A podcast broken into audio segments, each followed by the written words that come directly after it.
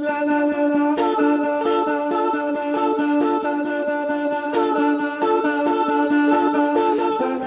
d'Arc, une rencontre. Épisode 1. Recherche Jeanne d'Arc désespérément.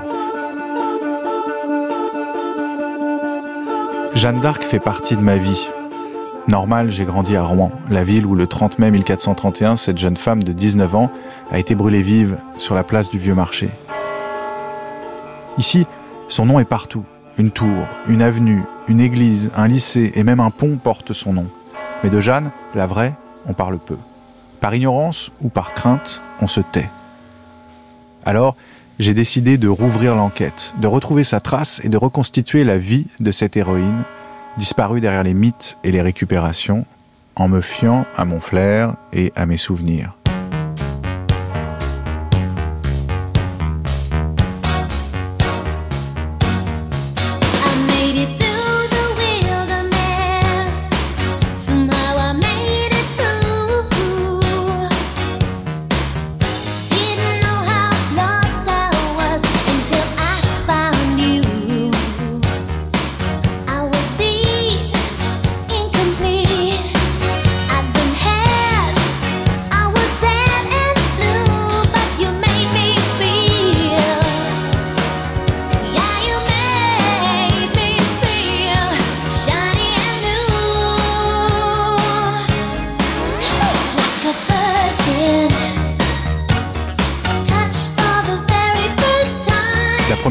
J'ai rencontré la pucelle, c'était dans un petit musée aux airs de cabinet de curiosité, installé presque à l'emplacement du bûcher. Aussi, quand j'ai débuté mon enquête, en me rendant comme il se doit sur les lieux du crime, c'est là que j'ai commencé à fouiller. Et je suis tombé sur un étrange article. Jeanne d'Arc, décapitée dans un musée de Rouen, l'assassin court toujours. Une statue en cire de Jeanne d'Arc, la bergère brûlée vive à Rouen en 1431, a été décapitée mercredi dans un musée de la ville par un visiteur inconnu qui a aussitôt pris la fuite sans donner d'explication. Le visiteur, âgé d'une quarantaine d'années, s'est présenté mercredi au musée de cire Jeanne d'Arc, a payé son billet et pénétré au sous-sol où se trouve retracée la vie de la pucelle d'Orléans. Arrachant la main d'un garde armé en cire, le visiteur a sans autre forme de procès décapité la statue de Jeanne d'Arc d'un coup de hallebarde. L'alarme s'étant déclenchée, le directeur s'est précipité au sous-sol, croisant violemment le chemin du meurtrier qui a réussi à prendre la fuite. Ironie de l'histoire, la statue de celle qui s'est évertuée à bouter les Anglais hors de France a été provisoirement coiffée d'une tête de jeunes anglaises, empruntées à un autre mannequin du musée par la direction qui souhaitait éviter de choquer les visiteurs en laissant le corps décapité. À Rouen, on continue donc de vouloir du mal à Jeanne. D'ailleurs, le musée où ce forfait a été perpétré a aujourd'hui fermé et laissé place à un historial où les mannequins costumés et autres dioramas ont été remplacés par des vidéos. Mais cela m'a laissé un vague sentiment d'absence comme quand je regardais fasciné la réplique de sa petite armure vide dans la vitrine de feu le musée. J'ai alors fait appel à une clique de chasseurs de fantômes, au premier rang desquels un amateur de paradoxes doublé d'un chercheur de trésors.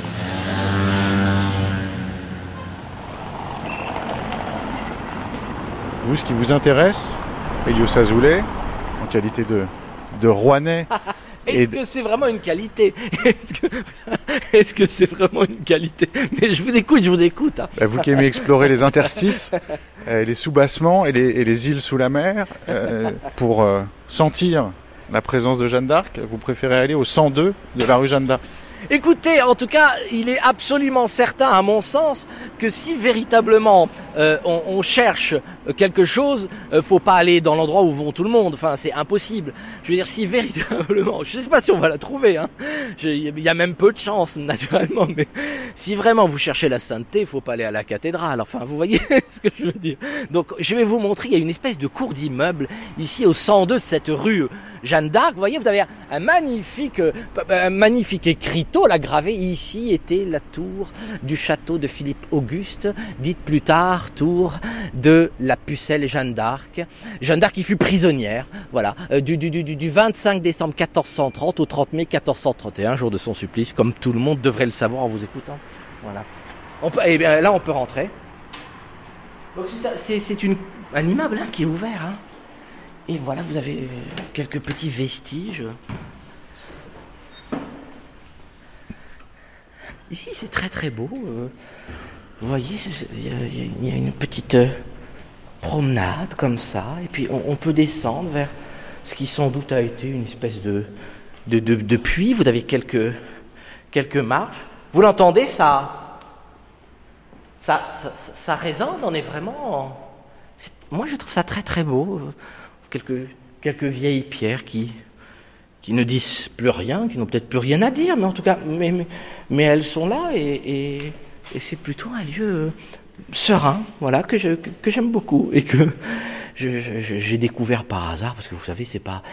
Ici, il va falloir un jour résoudre la question de l'inconscient collectif rouennais sur Jeanne d'Arc.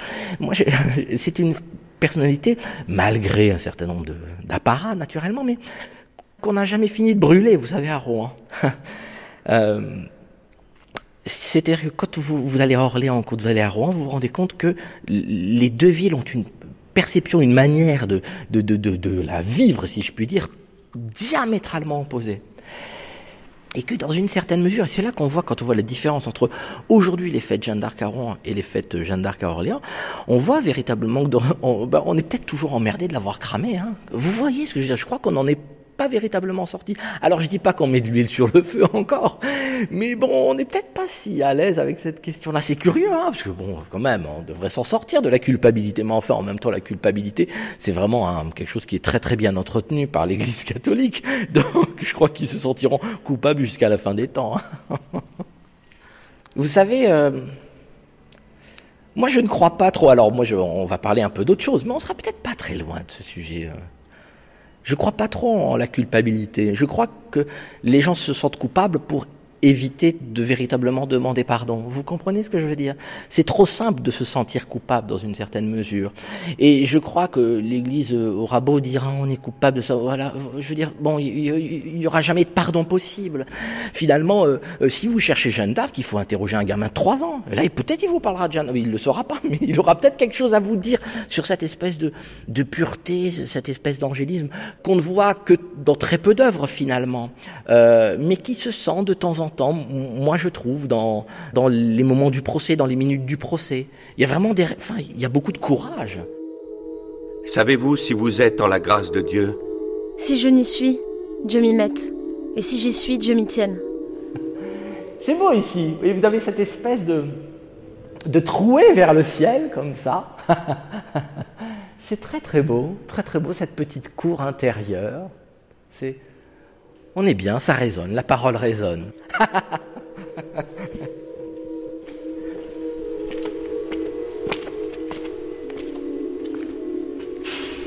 Alors effectivement, le, procès de Jeanne, il a eu lieu. Henri de Caen. Dans plusieurs salles du château, mais surtout euh, dans la tour où elle était enfermée. Pourquoi ne la faisait-on pas sortir? C'est parce qu'on avait peur qu'elle se sauve, qu'elle s'en aille. Puisqu'en fait, euh, elle était jugée par un tribunal d'église, donc elle aurait dû être enfermée euh, euh, dans les prisons, dans les cachots du palais archiépiscopal, près de la cathédrale. Mais les Anglais, elle était en fait une prisonnière politique. Et les Anglais tenaient à ce qu'elle soit gardée dans un château dont ils avaient le contrôle. Et, donc elle n'en est pratiquement jamais sortie les interrogatoires avaient lieu le plus souvent dans sa, prison. Euh, mais un jour, on l'a sortie de la tour où elle était enfermée pour lui présenter dans une salle du donjon euh, les instruments de la torture, mais on n'a pas utilisé la torture. C'était une jeune fille, on voulait l'impressionner pour qu'elle reconnaisse qu'elle s'était trompée, que les songes ne lui avaient pas dit qu'il fallait chasser les Anglais de France, qu'il fallait soutenir Charles VII. C'était un procès politique. Et il y avait peu d'arguments théologiques.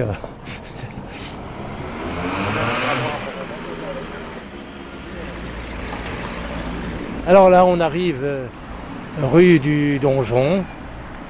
Et donc, on est à l'emplacement du, château de Philippe Auguste dont il ne reste aujourd'hui que le, donjon, donc qui est la, tour maîtresse de ce château du début du XIIIe siècle. C'est un donjon qui fait penser à, tous les donjons philippiens de cette époque, c'est-à-dire à la tour du prisonnier du château de Gisors, à la tour grise de Verneuil-sur-Avre, à la tour euh, euh, du château de Lillebonne. Donc c'est un- une tour qui avait une forme, euh, qui a toujours d'ailleurs une forme cylindrique, et dont la couverture a été refaite euh, au XIXe siècle. C'est une couverture euh, en forme de poivrière hein, et qui repose à sa base sur des hours, donc sur une structure de bois qui dépasse des murs de la tour, euh, ce qui permettait aux défenseurs de lancer éventuellement sur les assaillants des projectiles. Santa Sol, that he is called.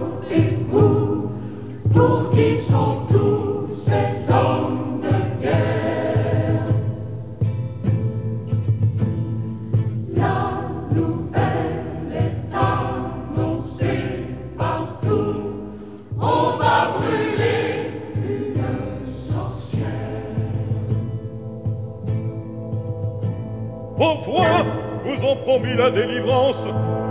Voyez où vous en êtes. Adieu, je m'en remets des ingravances que vous me faites. Voyez comme aujourd'hui Jésus, il m'est si misérablement méchu. Rouen, Rouen, seras-tu mon tombeau?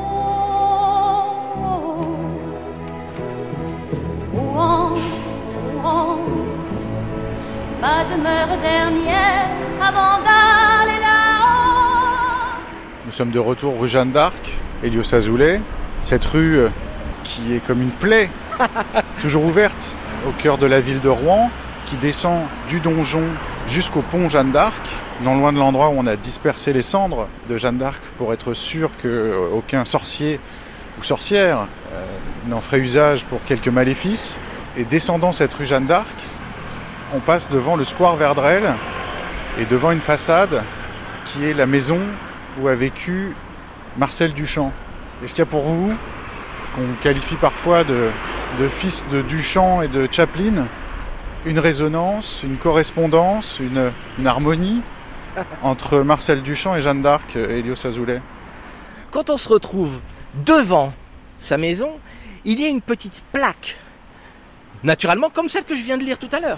Il y a une petite plaque qui raconte que ici a vécu une famille d'artistes. Et je vais la lire en même temps que ben, maintenant que je suis devant et, qui dit regardez, ici, voilà, ici euh, euh, a vécu euh, entre 1875 et 1925 une famille d'artistes normands. Et vous avez le nom des frères de Duchamp, Jacques Villon, avec la date de naissance et la date de mort. Vous avez son autre frère, Raymond Duchamp-Villon, et vous avez sa sœur, Suzanne, et entre Suzanne et Raymond, vous avez Marcel Duchamp.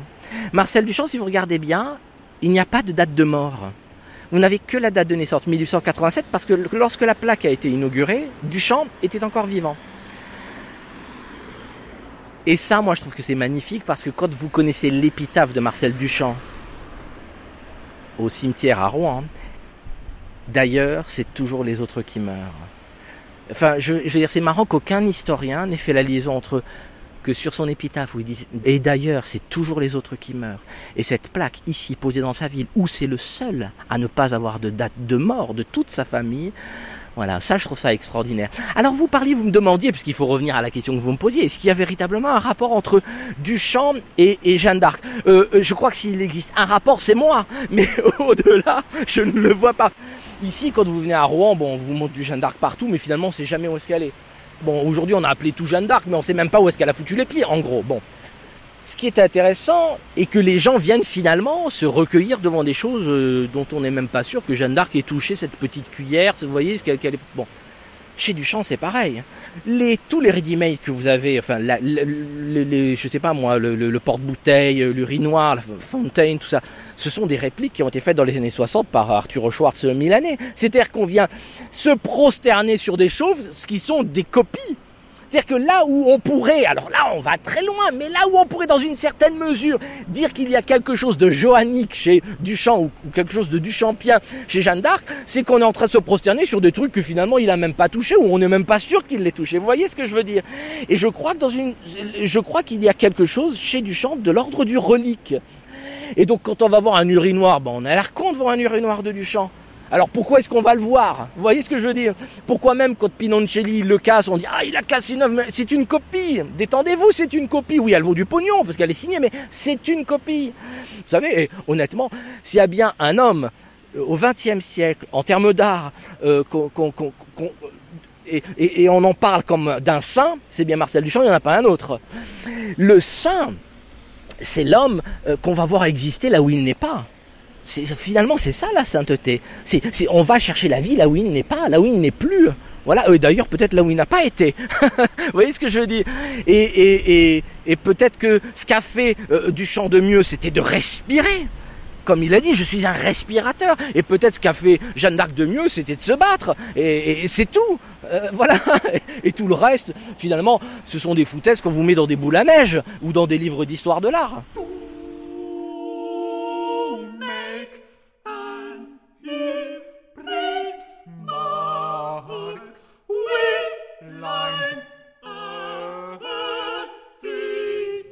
N'en déplaise à Hélios Azoulay, Jeanne d'Arc et Marcel Duchamp ont au moins un autre point commun.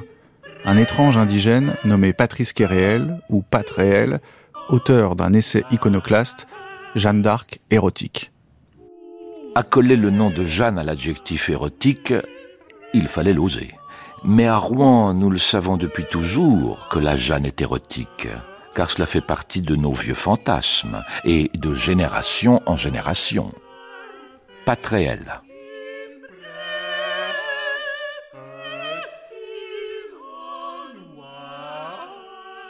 Si vraiment on, se baigne dans l'imagerie mm, habituellement euh, euh, galvaudée, si vous voulez, hein, de Jeanne d'Arc, euh, voilà, l'imagerie catholique, de l'Église, etc. Bon, c'est vrai que c'est pas ce qu'il y a de plus sexy. vous voyez ce que je veux dire? Dans le sens où, où véritablement, bon, bah, il y a bien qu'elle est vierge. Alors, si vous avez le fantôme de la Vierge, peut-être, mais je veux dire, bon, y a, mais c'est vrai que il ne faut quand même pas oublier quelque chose, quand même, c'est que dans l'Église catholique, il y a un rapport au morbide euh, qui annule pour moi la question de l'érotisme. Vous voyez ce que je veux dire véritablement C'est-à-dire, euh, voilà, enfin, je sais pas, ils ont une manière de, de, surenterrer les morts qui, qui, moi, ne convoque pas tout mon potentiel érotique, euh, cher Martin. en, revanche, et c'est là où ça peut être intéressant, je crois que peut-être que l'intérêt, ce serait dans une certaine mesure de concevoir une Jeanne d'Arc finalement qu'on peut remettre un petit peu dans le jeu de la vie.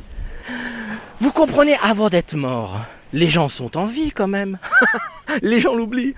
On vous les met sous cloche. Et après, on vous en fait un sang, vous en fait des bustes, du marbre, etc. Alors, il n'en demeure pas moins qu'ils sont quand même un peu coupables, tous ces gens.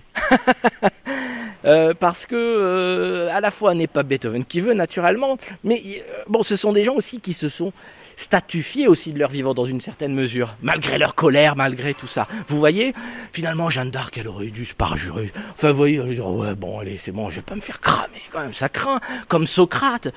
Et ça, c'est peut-être un petit peu le défaut quand on est, eh ben, quand on est, quand on est relié comme ça de manière forte avec une destinée à l'histoire. Et je pense qu'il y a quelque chose de, sans doute socratique, si vous voulez, dans, la mort de, Socrate, qui vit à travers cette espèce de mort très extraordinaire. Et puis c'est pareil avec Jeanne d'Arc, qui alors qu'on disait mais non mais arrête, tu dis que allez arrête de, dis pas des conneries, tu vas. Et puis finalement elle, va vers ce destin, vers, je sais pas moi si on m'avait proposé le truc. Euh, non mais j'aurais dit bon écoutez euh, désolé excusez-moi pardon enfin non je je veux pas brûler c'est pas possible c'est pas possible Si notre chère Jeanne d'Arc n'a pas subi de supplice physique, pas de questions extraordinaires, pas de lancettes, de roues, d'électricité, ni de baignoire, la guerre de Cent Ans n'est pas celle d'Algérie, elle a bien été mise cependant au supplice, au supplice moral. mental. Et c'est le moment de l'abjuration. Mais alors, nous approchons, Henri de Camp, de cette abbatiale Saint-Ouen, qui a cette teinte particulière, grise, les murs un peu moussus par endroits, cette pierre euh, découpée euh, comme de la dentelle euh, gothique, où se trouvait ce fameux cimetière de sinistre mémoire, où on a forcé Jeanne d'Arc à abjurer? Alors ce cimetière, là nous sommes du côté ouest, hein. on arrive le long de la façade occidentale, et ce cimetière était au sud, au sud de, la nef, qui a été construite euh, après la scène de, l'abjuration. Pourquoi choisir un cimetière? Là Parce que en ville, il n'y avait pas beaucoup d'emplacements euh, disponibles. Et les seuls emplacements disponibles dans lesquels on pouvait mettre euh, une foule et puis mettre, de quoi voir un, spectacle, parce que c'était un petit peu un spectacle, eh bien, c'était un cimetière. Il n'y avait pas de, monuments comme on en construit aujourd'hui et comme on en construit depuis le début du 19e siècle sur les tombes. Hein. La plupart euh, des, hommes et, des femmes étaient euh, inhumés euh, dans la terre et il n'y avait pas de monuments. Donc c'était un espace qui était très libre. Mais comment comprendre qu'il y ait aujourd'hui dans ce jardin une statue de Rollon qui a euh, mis la main euh, sur le duché de, Normandie, une pierre runique viking, et pas de Jeanne d'Arc ah, Il y a quand même des, panneaux qui rappellent ce qui s'est passé à cet emplacement. Ici, au cimetière Saint-Ouen, le jeudi 24 mai 1431, Jeanne d'Arc subit l'odieuse épreuve dite de l'abjuration. Ça a été placé par euh, la municipalité de Rouen en 1913.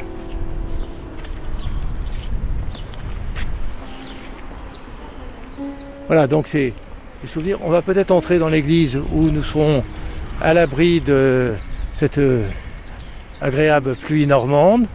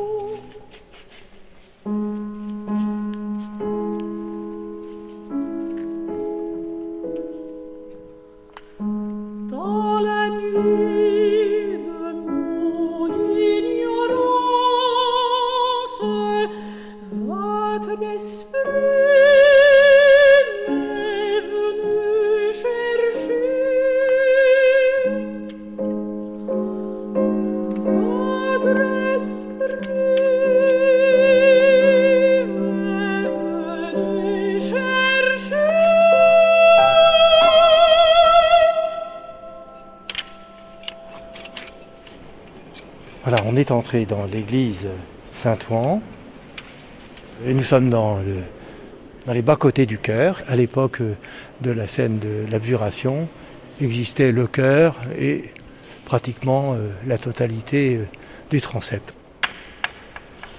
Moi, Jeanne, appelée la pucelle, misérable pécheresse, après avoir reconnu le lien d'erreur par lequel j'étais attachée, et que par la grâce de Dieu je suis retournée à elle, non par feinte, mais de bon cœur et de bonne volonté.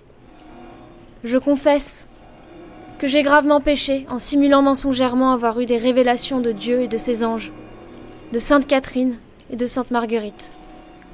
De tous mes dits et faits qui sont contre l'Église, je me révoque et je veux demeurer en l'union de l'Église.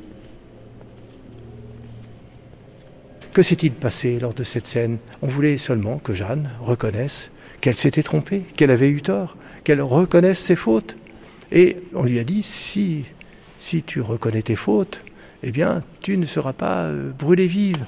Et alors, elle a reconnu ses fautes, donc elle a signé euh, l'acte d'abjuration, et à partir de ce moment-là, elle n'était plus condamnée à mourir brûlée vive, mais elle était condamnée à mener une salutaire pénitence en prison perpétuelle, au pain de douleur et à l'eau de tristesse. Bon, pauvre Jeanne, elle était sans doute pas fière d'avoir eu cette faiblesse, et trois jours plus tard, elle est revenue euh, sur euh, euh, l'abjuration et elle a été déclarée comme relapse, c'est-à-dire elle était considérée comme, comme être retombée dans l'hérésie. Et donc, c'est à ce moment-là qu'elle a été condamnée à être brûlée vive. Qu'est-ce que cela fait d'abjurer D'abjurer sa foi? Pour le savoir, je suis allé voir une femme qui l'avait fait elle aussi à l'âge de 19 ans.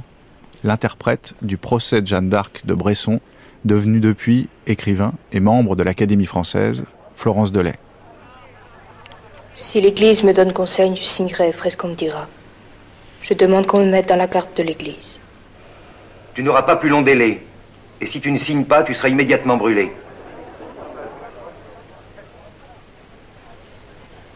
Elle signe d'une croix.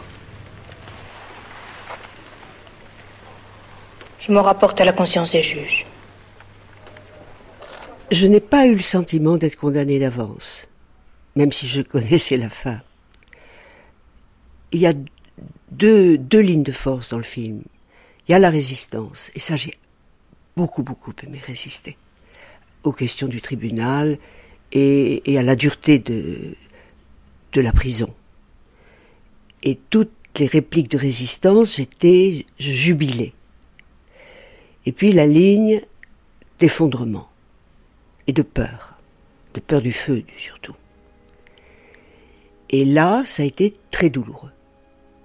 Ça a été très douloureux et je me souviens de la la scène où elle abjure, ou à bout de force, et par peur du feu, elle dit Moi, Jeanne, misérable pécheresse, et où elle dit que tout ce qu'elle a, mes voix étaient fausses, ou tout, ce qu'elle a aimé, tout ce qu'il a construit, elle doit, euh, elle doit le nier.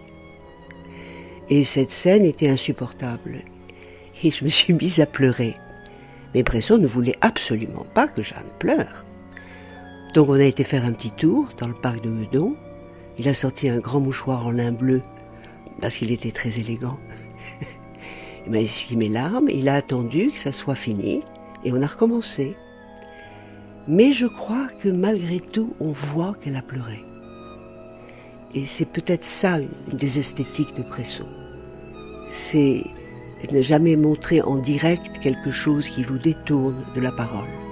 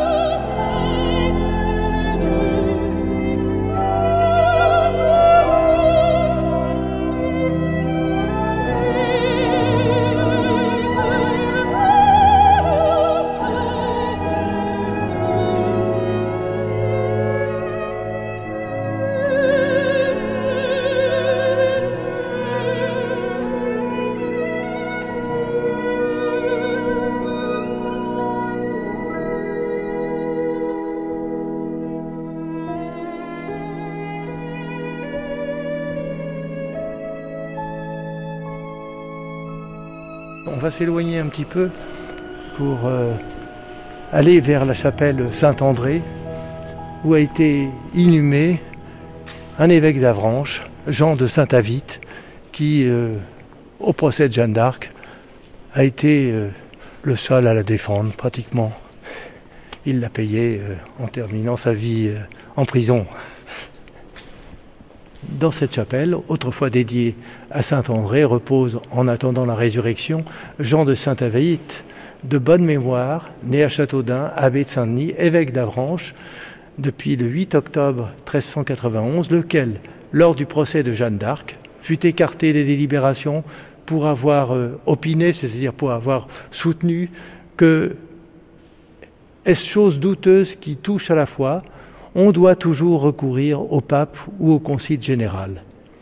Donc ça, ça plaisait pas du tout aux Anglais, hein, parce que en fait, ils défendaient Jeanne. Et les Anglais, ce qu'ils voulaient, c'était condamner Jeanne. Pourquoi condamner Jeanne? Pourquoi condamner une jeune fille? Parce que Jeanne, elle avait aidé Charles VII, et donc c'était un peu celle qui avait fait en sorte que Charles VII, le dauphin Charles, devienne le roi de France. Et euh, les Anglais voulaient euh, euh, déconsidérer Charles VII en faisant condamner Jeanne comme une vulgaire sorcière en quelque sorte.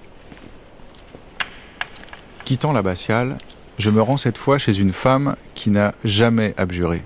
Une femme trans, branchée par les sorcières à la voix puissante, Hélène Azera. Donc, Jeanne d'Arc, il y a eu son, son procès, et elle n'a pas été tuée. Elle n'a pas été condamnée à mort mais parce qu'elle s'est engagée à ne plus remettre des vêtements d'homme. Et dans sa prison, ça c'est la version de, Michelet, dans sa prison, ses gardiens commencent à, la menacer de viol.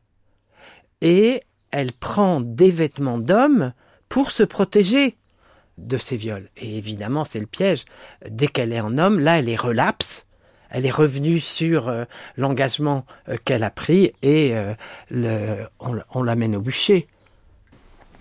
Deutéronome 22, 5, on, en prend une version au hasard, une femme ne portera point un habillement d'homme, et un homme ne mettra point des vêtements de femme, car quiconque fait ces choses est en abomination à l'Éternel ton Dieu. Alors, j'ai un ami qui fait des, études hébraïques, il m'a dit abomination, c'est une condamnation à mort. Ça, c'est, ça, c'est intéressant. On, entend le mot abomination, mais on ne sait pas le, sens réel du mot. Les voix et le costume sont les deux raisons pour lesquelles Jeanne a été condamnée. Ce sont les deux chefs d'accusation qui ont été retenus. Le problème de porter un habit d'homme, c'est des questions morales, certes, mais c'est surtout une question théologique. Colette Beaune. Puisque dans le Deutéronome, qui est un délit de l'Ancien Testament, il est dit que si une femme porte un habit d'homme, elle doit être euh, condamnée, excommuniée, c'est pas le mot qu'on utilise, c'est ça que ça veut dire, parce qu'il est interdit aux femmes de porter un habit d'homme parce que c'est l'inversion des genres et que l'être et le paraître ne coïncident plus. Voilà. Encore que, c'est mieux quand une femme porte un habit d'homme que quand un homme porte un habit de femme. Parce que quand une femme porte un habit d'homme, ça veut dire qu'elle aspire au mieux, le masculin. Tandis que quand un homme porte un habit de femme, euh, là c'est beaucoup plus douteux encore. Et le problème, c'était de savoir si le Deutéronome, qui est quand même un délit de l'Ancien Testament, s'applique encore après la venue du Christ dans le christianisme.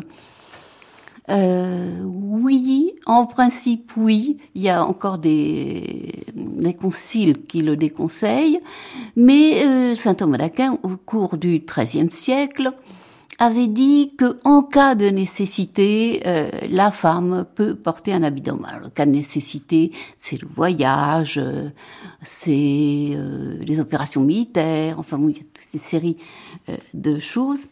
Mais donc, avec le cas nécessité, ça pouvait coller. Le problème, c'est que la nécessité est par nature de l'ordre. Ça ne dure pas une nécessité. Si Jeanne avait mis un habit d'homme durant une bataille, puis elle était revenue à sa robe après, ça, ça allait. Mais voilà, elle a porté un habit d'homme de façon continue pendant plusieurs années. Et sous leur nez, les juges ont encore une fille qui est habillée en homme. Donc ça, c'est quelque chose qu'ils peuvent prouver, prouver, voir. Et euh, le cas de nécessité n'est en fait pas tellement applicable. Ils ont un scandale vivant devant eux. Pour quelle cause avez-vous repris l'habit d'homme?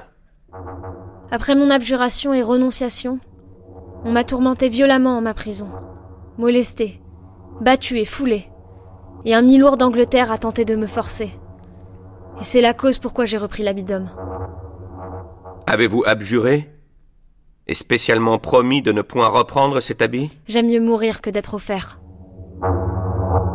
On voit aussi donc le, le tabou où tout de suite il va y avoir la sorcellerie, parce que le, le ces trucs comme ça, bon, c'est voilà, c'est contre la Bible, et, et, tout de suite il y a des amalgames, la sorcellerie, on, on l'a quand même beaucoup euh, accusé de, de sorcière, et c'est pour ça que le roi ne fait rien pour euh, la, la, sortir du guépier, il ne cherche pas à la racheter, et bon, en même temps, elle est devenue un tel truc de propagande euh, pour euh, le roi de France que les, les Anglais et, et leurs et leurs collabos sont il faut qu'il faut qu'il la qu'il la brûle quoi.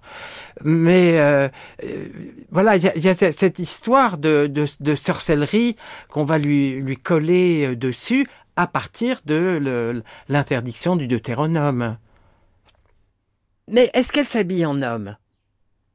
Elle met des habits d'homme, ça c'est vrai. Elle met une armure, mais c'est un, un vêtement de travail. qu'on est sur, un champ de bataille. Donc, est-ce qu'elle est habillée en homme ou est-ce qu'elle est habillée en, guerrier? C'est la petite chose. Mais c'est certain que il y a un, un, une petite transgression là-dessus que, que beaucoup de héros se, se permettent. En fait, il y a deux choses avec Jeanne d'Arc. Il, il y a le côté soldat, et puis il y a le côté vêtement ou identité euh, masculine. Dieu vous a-t-il prescrit de prendre habit d'homme? L'habit, c'est peu. La moindre chose. Mais n'ai pris cet habit d'homme par le conseil d'homme au monde. Je n'ai pris cet habit et n'ai rien fait, sinon par commandement de Dieu et de ses anges. Vous semble-t-il que ce commandement fait à vous de prendre habit d'homme soit licite? Tout ce que j'ai fait est par le commandement du Seigneur. Et s'il me prescrivait d'en prendre un autre, je le prendrais, puisque ce serait par le commandement de Dieu. On s'est posé la question, le bourgeois de Paris euh, disait J'ai entendu parler d'une créature en forme de femme, ne sais qui c'est.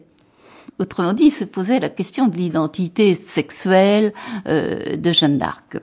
Et cette question d'identité sexuelle euh, s'est posée jusqu'à la fin, puisque sur le bûcher, on ouvre la robe pour montrer à tous qu'elle était bien une femme et pas un homme.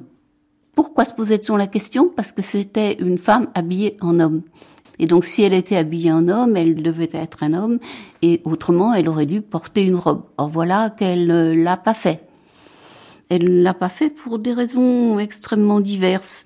Euh, D'abord parce que pour faire la guerre et puis pour s'en aller sur les chemins, euh, un pantalon est plus commode qu'une robe, c'est très évident.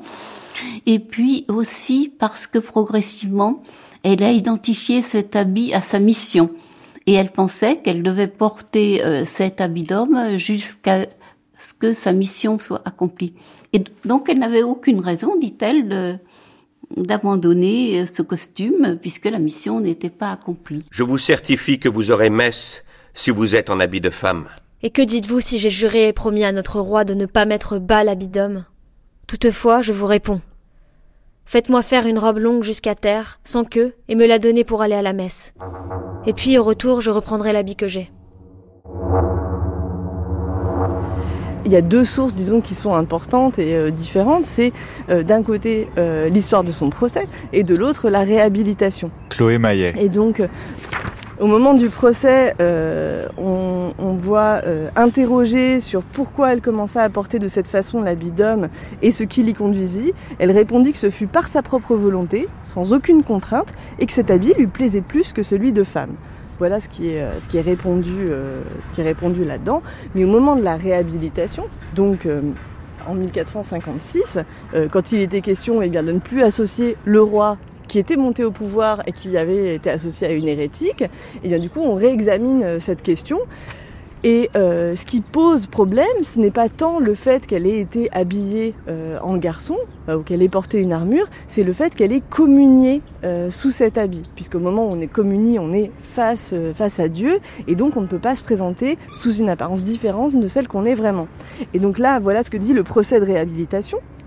De la même façon, qui imputerait une faute à Sainte Marine qui vécut inconnue, toujours en habit d'homme dans un monastère d'hommes et prenant les sacrements avec les moines? Et avant qu'on ne vît qu'elle était femme, il fallut qu'elle fût accusée d'adultère par la calomnie. Et ce fut en dénudant son corps après sa mort que l'on découvrit son sexe. C'est la même chose de Sainte Eugénie qui vécut en habit d'homme très vertueusement et chastement. Ainsi, Jeanne était légitime de recevoir l'Eucharistie dans cet habit. Donc, euh, les théologiens donnent un argument d'autorité euh, qui est celui que le, cas avait déjà existé et avait existé pour des personnes qui, de la vie de tout le monde, étaient parfaitement légitimes, puisque c'est des personnes qui euh, sont vénérées comme des saintes par l'Église. Donc en l'occurrence, ils citent Marine et Eugénie, euh, qui sont des saintes byzantines. Ces deux histoires, les historiens pensent que c'est des histoires qui n'ont pas de source historique réelle, mais en revanche, ce qu'on a découvert un petit peu plus récemment, c'est que sur euh, une trentaine en fait d'histoires de ce type, il y en a certaines qui ont très clairement une source historique. Et donc c'est des cas euh, qui étaient avérés, qui ont existé euh, historiquement et qui étaient même d'une telle popularité au Moyen Âge que ça explique qu'il y a eu des canonisations en chaîne, voire des histoires réécrites et réinventées de ce type de changement de parcours de vie et de changement de genre moi, ce qui m'intéresse beaucoup avec Jeanne d'Arc, c'est ces personnages qui sont des réalités et des mythes. C'est-à-dire que le mythe de la femme qui s'habille en homme euh, pour être soldat, on le retrouve, mais dans toutes les cultures. On va le retrouver euh, dans la culture chinoise avec euh, Mulan, on va le retrouver... La Manchal Férez. elle se, sauve de son couvent et elle devient pirate au XVe siècle. Ça, c'est la Jeanne d'Arc espagnole. Et euh, elle a l'épée efficace. Elle, elle en a envoyé une bonne cinquantaine à Patresse. Puis elle rentre en Europe, ou il rentre en Europe, parce que la mandra Alferès vit en homme, avec une compagne. Et le pape lui donne l'autorisation de s'habiller en homme et de vivre avec une femme.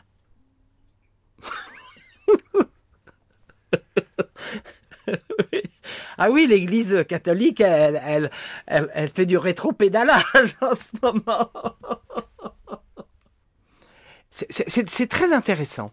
Ça, c'est très intéressant. C'est euh, le mythe et la, et la réalité. Et, donc, on pense que euh, ce qu'il a un peu soutenu, Jeanne d'Arc, comme euh, les conquistadors ont été soutenus par le mythe qui disait qu'il y avait des hommes blancs barbus qui allaient euh, débarquer, et, etc., elle a été soutenue par ce, ce mythe de ce qu'on appelle dans les contes de fées la fille en garçon.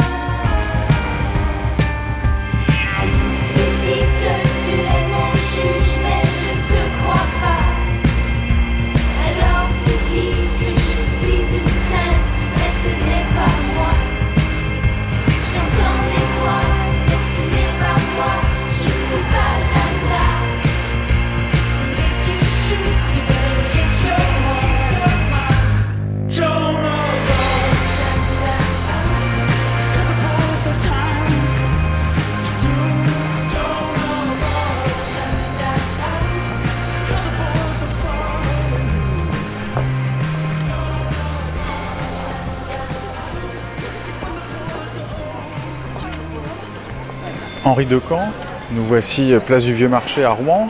C'est une place euh, cruciale dans l'histoire de Jeanne d'Arc. Et pourtant, ici, place du Vieux Marché, en apparence, euh, Jeanne d'Arc n'est nulle part. Elle est nulle part parce que d'abord elle a été brûlée et que ses cendres euh, ont été jetées dans la Seine. Mais on a retrouvé l'emplacement du bûcher et euh, cet emplacement est marqué par une croix qu'on n'aperçoit pas à l'endroit où nous nous trouvons, mais qui est derrière la toiture de cette église qui a été inaugurée en 1979 et qui est dédiée à Sainte Jeanne d'Arc. L'église, elle fait corps aussi avec euh, un mémorial très modeste en l'honneur de Jeanne. Et ce mémorial, il a été décidé en 1920 par une loi dont je vous lis euh, un article. Il sera élevé en l'honneur de Jeanne d'Arc sur la place de Rouen, où elle a été brûlée vive, un monument avec cette inscription à Jeanne d'Arc, le peuple français reconnaissant. En fait, euh, l'inscription qui se trouve sur ce mémorial est un petit peu plus longue. C'est une inscription qui est d'André Malraux. Ô Jeanne, sans sépulcre et sans portrait, toi qui savais que le tombeau des héros est le cœur des vivants. On imagine ça euh, dans la, bouche, dans la voix d'André Malraux, avec sa voix euh, très, très théâtrale, un peu chevrotante, extraordinaire quand même. Un peu dépassée peut-être aujourd'hui, mais quand même très belle. Et voilà, donc tout ce qu'il y a pour euh, évoquer le souvenir de Jeanne sur cette place, donc cette église dédiée à, la Sainte, et puis ce mémorial qui a été prévu par une loi de la République française. Ô Jeanne sans sépulcre, toi qui savais que le tombeau des héros est le cœur des vivants, Jeanne sans portrait, peu importe tes vingt mille statues, sans compter celles des églises, à tout ce pourquoi la France fut aimée, tu as donné ton visage inconnu. L'Église a mis beaucoup de temps à, reconnaître la sainteté de Jeanne d'Arc. Il ne pouvait pas en être autrement parce que Jeanne a été euh, condamnée en 1431. C'est un tribunal de l'Église qui l'a condamnée. Alors c'est vrai que le jugement a été annulé euh, quelques années plus tard en 1456. Mais dans un premier temps, elle avait été euh, considérée comme une schismatique et en plus une relapse, c'est-à-dire qu'elle était, elle avait reconnu ses erreurs dans un premier temps et puis euh, elle est revenue, elle est retombée dans ses erreurs et c'est pour cela qu'elle a été euh, condamnée et livrée au bras séculier, c'est-à-dire aux Anglais qui vivaient alors à Rouen et qui étaient le pouvoir politique qui régnait à cette époque en Normandie, sauf au Mont-Saint-Michel qui n'a jamais été pris par les Anglais. Rouen, prise en 1419 après une résistance désespérée, avait vu périr sur les remparts ou sur l'échafaud ses plus braves défenseurs. D'autres avaient préféré l'exil à l'esclavage ou avaient ensuite succombé victimes des soupçons des Anglais. Les débris de la population étaient opprimés par la terreur. Deux forteresses nouvelles, le Vieux Palais et la Barbacane, assuraient aux Anglais le cours de la Seine. Ils occupaient les remparts et tous les autres postes fortifiés. Le cardinal d'Angleterre, Henri de Beaumont, évêque de Winchester, grand-oncle du jeune roi Henri VI, était venu s'établir à Rouen pour surveiller le procès et stimuler le zèle des juges vendus aux Anglais, il espérait, en faisant condamner la pucelle, déshonorer Charles VII et prouver que ce prince n'avait dû ses succès qu'à la magie et à une puissance infernale. Adolphe Cheruel Rouen is still an extremely important city at the time of the trial of Jeanne. Rouen, à l'époque du procès de Jeanne, est une ville très importante. Même après avoir subi un terrible siège en 1419, un des sièges les plus longs de la guerre de Cent Ans. C'est un endroit où tous les Anglais importants possèdent une maison. Le duc de Bedford s'est fait faire une nouvelle maison. Et il y a aussi un palais voulu par Henri V qui est en train d'être construit mais il n'a jamais été terminé. La présence anglaise à Rouen est importante. De nombreuses troupes y sont basées. Il y a beaucoup de mélange et d'intégration avec la population locale. De nombreux mariages, un grand parc immobilier géré par les Anglais. Pas seulement à travers des subventions pour des terrains ou des maisons, mais également à travers des achats de propriétés. On peut parler d'une ville anglo-normande, c'est un endroit où le clergé, qui est très important, soutient les Anglais. C'est une ville qui était sûre pour les Anglais, peut-être même une capitale anglaise, plus que Paris. Elle s'est vraiment anglicisée. Rouen a été une ville anglaise pendant plus longtemps. Les relations y sont meilleures entre les Anglais et les locaux.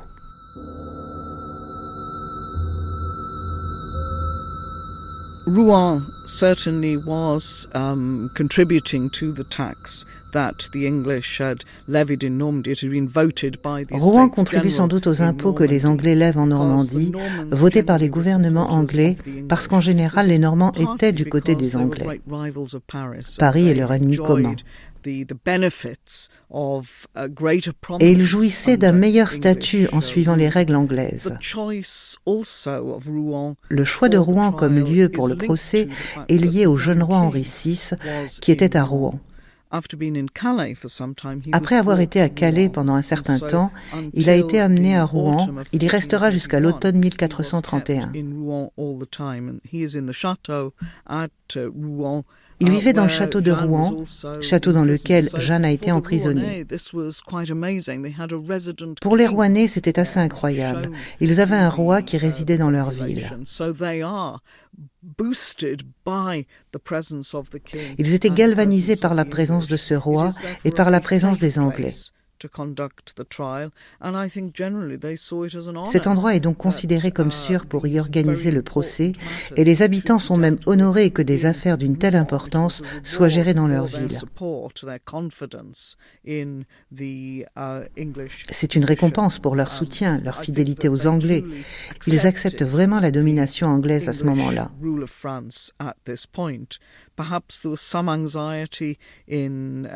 Et il y avait peut-être une crainte que Paris ne soit pas un endroit sûr.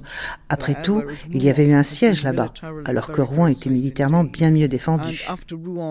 Hormis Paris et Rouen, aucune ville n'était à la hauteur pour qu'on y organise le procès.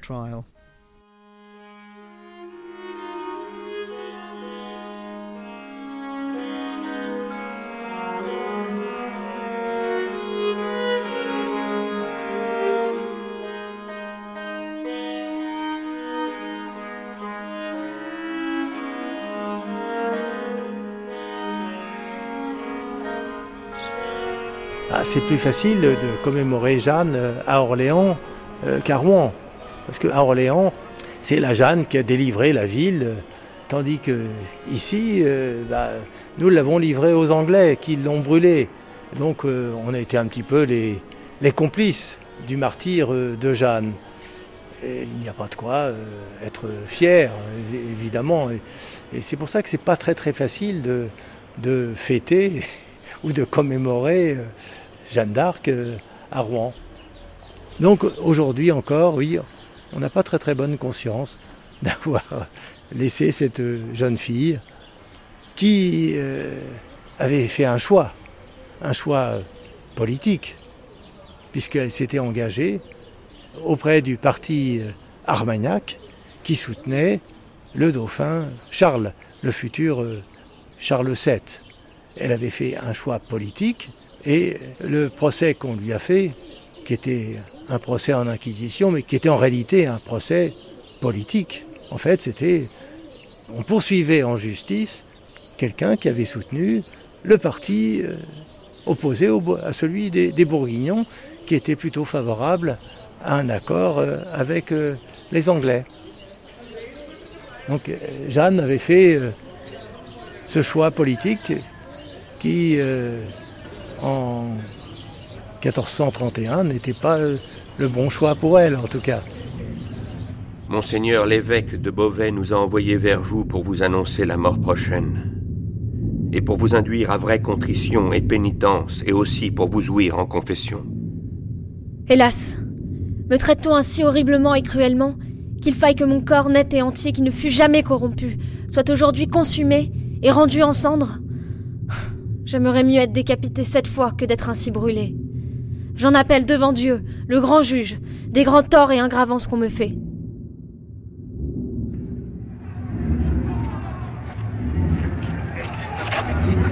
Jeanne s'avance à pas rapide vers le bûcher.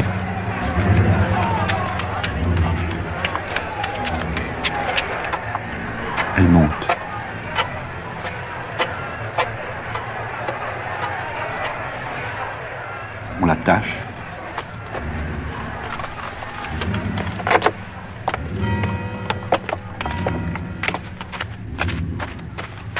On met le feu. Ça doit être vraiment horrible de mourir sur un bûcher, m'a dit ma femme, alors que je lui racontais où en était mon enquête. Et je me suis dit qu'il fallait que je sois cinglé pour tenter de me représenter une chose pareille. Il fallait être cinglé ou médecin légiste, comme Philippe Charlier. Jeanne d'Arc, c'est probablement la mort la mieux documentée de tout le XVe siècle. On a des dizaines de témoins au moment de son procès de, euh, de condamnation d'abord et ensuite de réhabilitation. Donc c'est quelque chose qui est extrêmement détaillé et on pourrait presque le reconstituer maintenant de façon euh, à la fois historique et médico-légale.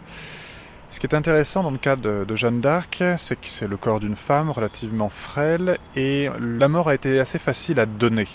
En revanche, euh, pour faire disparaître le cadavre, ce qui était la volonté délibérée du clan anglais, eh bien là, ça a été une autre paire de manches et ça a été relativement difficile puisqu'il a fallu faire trois crémations successives. Alors je vous raconte un peu en, en l'espèce comment ça s'est passé. Elle est montée sur une estrade et c'est pas un, feu qui est organisé au niveau du sol. Ça veut dire qu'il y a une prise d'air. De façon technique, c'est assez, assez intelligent. Il y a une prise d'air qui se fait par en dessous, euh, puisque l'estrade est surélevée à Rouen, sur la place du marché. Et du coup, il y a une meilleure combustion du corps, meilleure combustion surtout du bois, etc.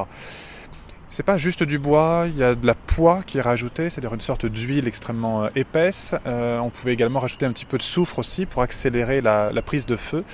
Quelque chose d'assez euh, efficace.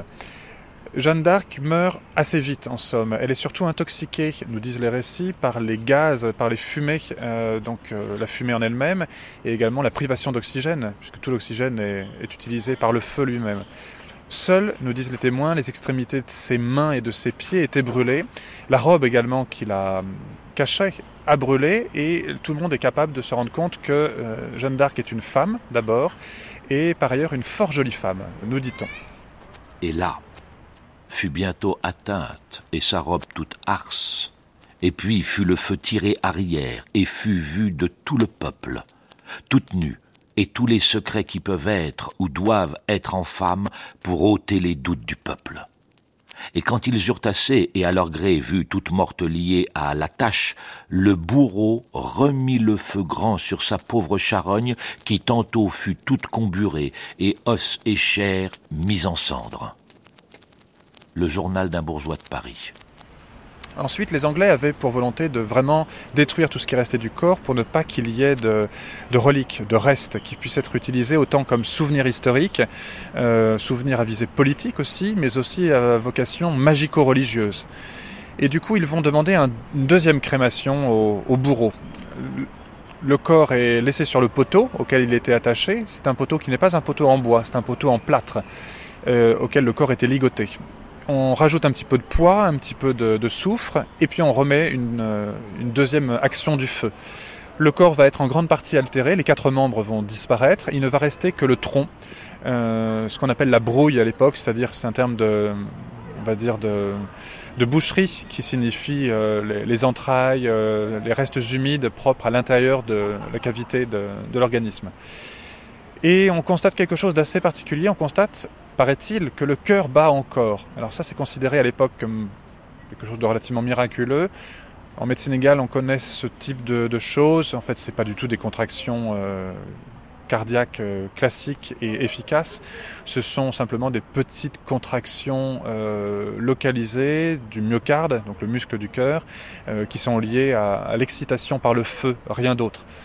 Malgré tout, c'est considéré, sans faire de jeu de mots, on fait un peu feu de tout bois, et c'est considéré comme étant un, signe de miracle.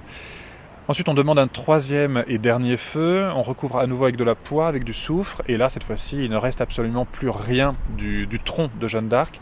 Seules quelques cendres qui sont récupérées par le bourreau, mises dans une sorte de, caissette ou de panier en osier. Ensuite, le bourreau, de façon très processionnaire, euh, descend jusqu'à la Seine, pas très loin, sur un pont de bois où il va disperser ses cendres si on a envie de faire un petit peu d'humour noir, eh bien avec les courants, on va dire que les, cendres de Jeanne d'Arc sont allées dans la Manche, puis sont allées s'échouer sur les côtes d'Angleterre pour, pour narguer nos amis anglais pour l'éternité. Aujourd'hui, il ne reste donc rien, presque, place du vieux marché. Un peu perdu, cherchant un saint ou à défaut un historien à qui me vouer, je me tourne vers Henri de Camp, qui a, lui, les yeux levés au ciel, près de l'endroit du bûcher, il y a une très très grande croix qui doit faire 20-25 euh, mètres quand même. Donc euh, on le voit.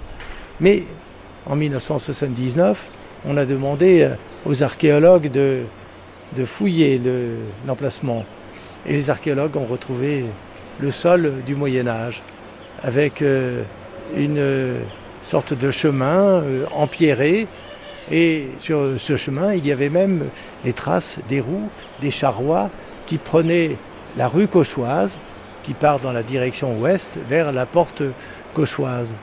Mais ce sol du Moyen Âge, il a disparu il n'y a pas très très longtemps, parce que les jardiniers de la ville de Rouen étaient assez surpris de voir des cailloux au milieu d'une plate-bande, donc avec euh, beaucoup de bonne volonté, ils ont tout supprimé, ils ont gommé ce seul souvenir du niveau du sol du Moyen Âge qu'a foulé sans doute euh, Jeanne d'Arc.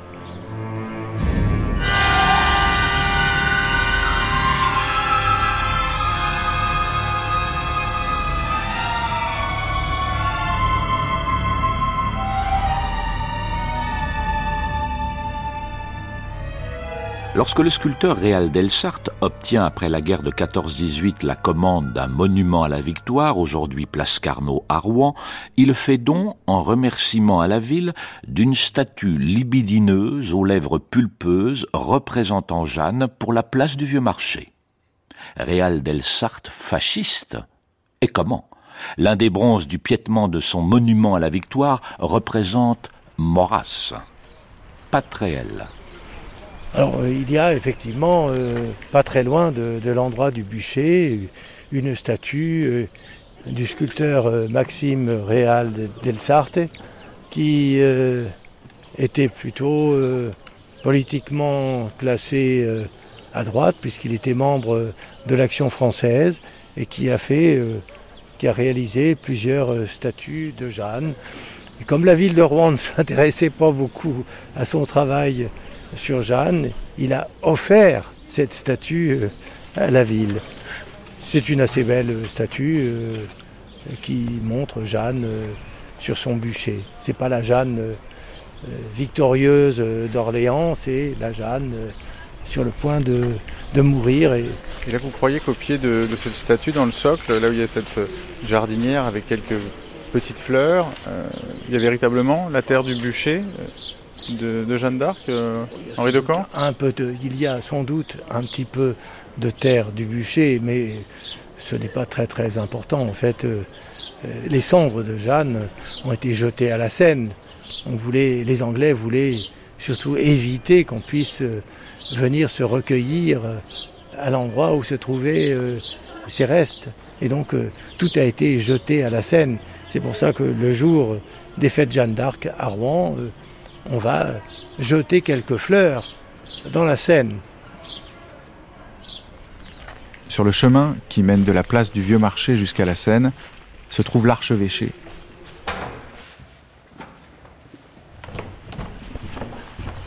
C'est là que m'attend, en sandales et un léger sourire au coin des yeux, monseigneur Dominique Lebrun, de retour dans sa ville natale.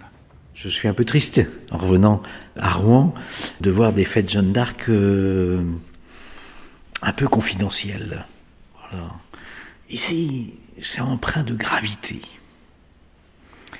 On peut comprendre, au fond, que les fêtes Jeanne d'Arc ne soient pas les mêmes à Don Rémy, à Orléans, à Compiègne, à Reims et à Rouen. Puisque de fait, Rouen, c'est le lieu du drame, c'est le lieu de la complicité probablement de ces Normands euh, occupés, euh, et donc euh, peut-être plutôt favorables à la condamnation de Jeanne d'Arc, en tous les cas d'après ce que mon prédécesseur m'a dit, qui a un peu fouillé les affaires, qu'on ne sont pas révoltés contre euh, la condamnation de, Jeanne d'Arc et son procès de réhabilitation n'a peut-être pas soulevé non plus l'enthousiasme des foules ici à Rouen. Alors euh, j'ai un, vrai souvenir du défilé des corps constitués. En fait, moi j'allais voir mon papa, mon papa qui était magistrat, défile comme les autres corps constitués euh, en robe. Euh, moi j'ai le souvenir euh, de la tour Jeanne d'Arc qui est en haut de l'avenue et puis ils descendent et je me hisse sur les épaules de mon frère pour regarder papa descendre une Jeanne d'Arc.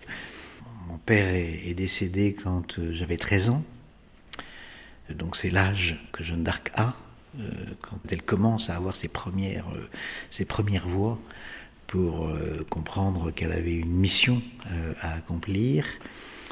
Et c'est euh, à cet âge-là que la mort de mon père me relie au ciel, où depuis je suis absolument certain que le sens de ma vie, c'est de rejoindre mon père, qui est déjà dans la vie éternelle. donc j'aime chez Jeanne d'Arc, en quelque sorte, cette confirmation que le croyant, c'est celui qui a bien les pieds sur terre, qui a une mission à accomplir, qui peut être une mission de combat, qui peut être une mission difficile, qui peut être un échec. C'est un autre visage de la vie de Jeanne d'Arc qui aussi me, travaille. C'est qu'au fond, euh, elle a eu quelques succès, puis elle a eu pas mal de revers quand même, hein. euh, jusqu'à évidemment euh, être brûlée vive ici à Rouen.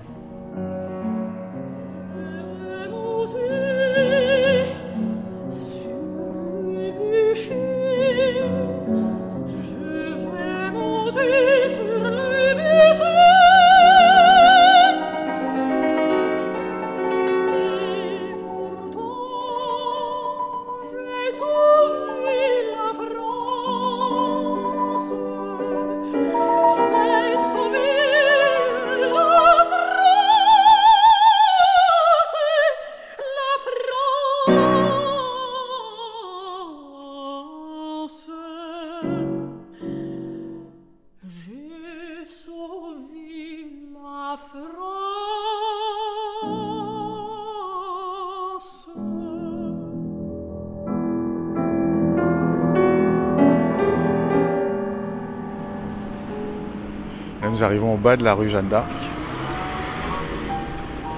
sur les berges de la Seine.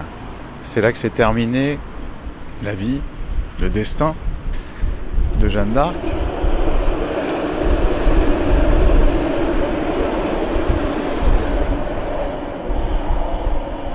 Chaque année, lors des fêtes Jeanne d'Arc de Rouen, on jette des fleurs dans la Seine en mémoire de ces cendres de Jeanne d'Arc dispersées jadis. Comment est-ce que vous percevez ce geste, vous qui êtes à la fois poète et iconoclaste, euh, Elios Azoulay euh, Écoutez, euh, vous disiez c'est là que tout a terminé, que la destinée de Jeanne d'Arc s'achève. En même temps, c'est là que tout commence. Hein. C'est-à-dire qu'une fois que vous savez, tous les fleuves vont à la mer et la mer n'en regorge point. Euh, c'est-à-dire que le, petit tas de cendres de Jeanne d'Arc, si c'est bien le cas, donc a, été jeté euh, euh, dans la Seine. Et, c'est là que tout commence. C'est-à-dire que je ne sais pas pourquoi aujourd'hui on jette des fleurs, mais alors c'est très curieux cette question de, de, jeter des fleurs. Planterait-on des fleurs dans la cendre? C'est pas mal ça, cette question-là. Et finalement, c'est peut-être la seule chose qu'on a à faire, c'est peut-être de balancer des fleurs dans, la Seine en espérant qu'elles vont elles aussi vers l'océan. Voilà. Et euh, les morts sans sépulture, voilà Jeanne d'Arc. Et voilà, c'est le silence de plus. C'est-à-dire que vous avez non seulement la mort qui est le silence définitif, vous comprenez, vous avez la mort qui est ce, ce, silence euh, euh, que, nulle parole ne peut remplir sans, sans, en dire une connerie. Et vous avez justement, et vous avez Jeanne d'Arc, mort sans sépulture. Finalement, finalement, mais Écoutez, plutôt que d'avoir un petit bout, vous savez, comme vous avez des reliques de partout, où finalement Saint-Jean ou Saint-Machin, ils ont 25 doigts de pied, 14 euh, mains, et c'est vrai, hein, je dis pas des bêtises, hein, les morts sans sépulture.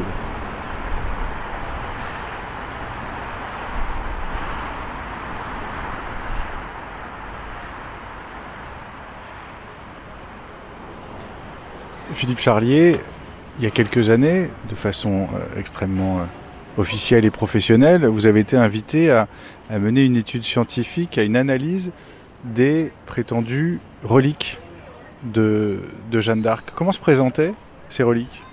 C'était un vase en verre, malheureusement brisé, qui est conservé au musée des Amis du Vieux Chinon, à Chinon.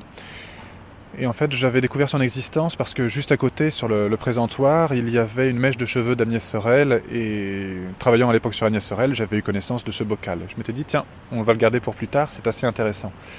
Sur le couvercle de ce bocal, il y avait une inscription assez euh, intéressante Reste trouvé sous le bûcher de Jeanne d'Arc, pucelle d'Orléans.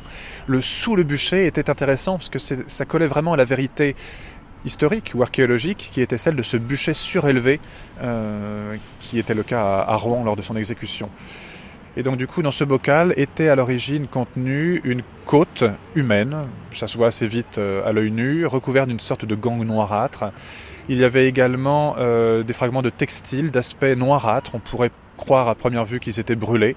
Il y avait aussi des tout petits fragments centimétriques qui, eux, correspondent soi-disant à des charbons en fait, c'est pas si simple que ça. Et puis un, os animal qui lui euh, est l'os d'un fémur de chat. Ça aussi, on le voit, très vite, euh, même si on est plutôt habitué à des chats vivants qu'à des chats euh, empaillés ou, squelettisés. on a procédé à une étude médico-légale de l'ensemble de ces différents échantillons que les amis de Vieux Chinon avaient segmentés en divers contenants. C'étaient des restes qui anciennement étaient présentés à la vénération des fidèles dans une église de Chinon. Ils portaient tous d'ailleurs encore le sceau de l'archevêché. Euh, depuis, euh, ils avaient été relégués, si on peut dire, à, des réserves, puis ensuite au, musée des, Amis du Vieux Chinon. On a donc procédé à cette étude munie de toutes les autorisations d'usage euh, de l'Église, y compris avec autorisation de destruction partielle, parce qu'il fallait faire des, des, prélèvements pour faire un petit peu de datation carbone 14, examiner aussi un tout petit peu au microscope électronique à balayage. En fait, ce qu'on a fait comme étude, c'est tout simplement le même type d'examen qu'on aurait fait pour des résidus biologiques retrouvés dans le coffre d'une voiture, dans un crime, une, une carbonisation criminelle ou accidentelle. C'est exactement la même méthodologie médico-légale mais appliqué à des restes archéologiques. Est-ce que vous nous feriez la liste simplement euh, détaillée et technique, justement, des, outils euh, et des analyses que vous avez menées, pour qu'on profite d'être avec un homme de l'art? Le premier examen qu'on fait, c'est on utilise nos yeux. On regarde à quoi correspondent ces ossements, ces éléments. Ensuite, on grandit un tout petit peu notre, organe avec la loupe binoculaire. Ensuite, on peut descendre jusqu'au microscope optique et ensuite le microscope électronique à balayage. Ça nous permet au fur et à mesure de grandir notre angle de vision et c'est comme ça qu'on s'est rendu compte que euh, c'était bien une côte humaine, mais que ce qui la recouvrait, ça n'était pas du tout des résidus de crémation, de carbonisation.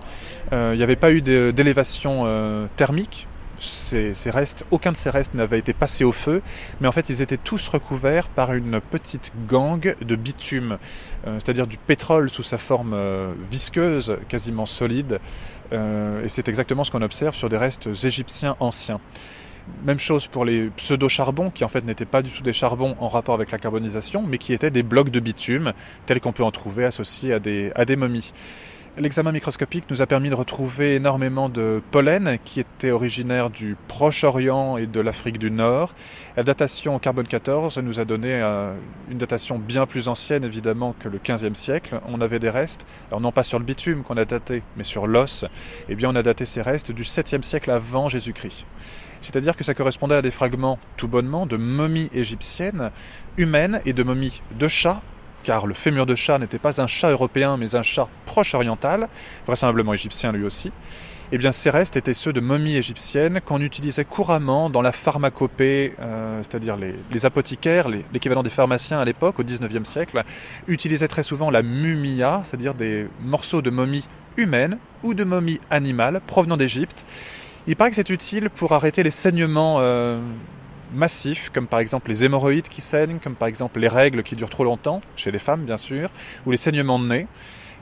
J'ai pas testé, mais euh, c'est quelque chose qui a été euh, au catalogue des pharmacopées occidentales jusque dans les années 1930-1940. Il faut comprendre qu'on est au 19e siècle lorsque ces reliques apparaissent, entre guillemets, de façon quasiment miraculeuse, si on peut dire. On est aux alentours des années 1865 et c'est un apothicaire, un Tourlet, qui, lors de la destruction de l'immeuble dans lequel il habite, euh, pour ce qui va donner plus tard la, place de la République, découvre, soi-disant, ce bocal, euh, non pas dans le plafond, mais euh, dans le grenier et il l'apporte dans le procès de béatification qui se déroule à Orléans. Il faut bien comprendre que dans cette deuxième moitié du XIXe siècle, Jeanne d'Arc est disputée entre trois clans politiques ou religieux. L'Église, d'abord, bien sûr, euh, qui l'a réhabilitée plusieurs années après sa mort. Il y a également l'extrême droite, déjà, qui la considère comme, euh, on va dire, euh, une force vive contre les envahisseurs, quels qu'ils soient. Et puis il y a également l'extrême gauche qui, elle, euh, la revendique parce qu'on considère euh, surtout une, extrême gauche qui est euh, anticléricale. Évidemment, comme elle a été d'abord abandonnée par l'Église, brûlée par elle, et, enfin, brûlée par elle, abandonnée et faite brûler par elle, car l'Église euh, déteste la vue du sang, bien sûr, elle n'exécute pas, et bien du coup l'extrême gauche euh, essaye de la, récupérer. en gros, c'est quasiment le premier qui va apporter du palpable sur la table, un peu comme au poker, qui va remporter la mise. Et bien, grâce à, à cet apothicaire, Tourlet, il va y avoir du palpable enfin qui va survenir, des restes. On sait maintenant que les restes sont faux, bien sûr, mais on imagine maintenant que c'est Tourlet qui est lui-même à l'origine de ça. D'abord, de la mumia, eh bien, on en trouve dans la pharmacopée, et Tourlet en a certainement dans sa pharmacopée, dans son apothicaire.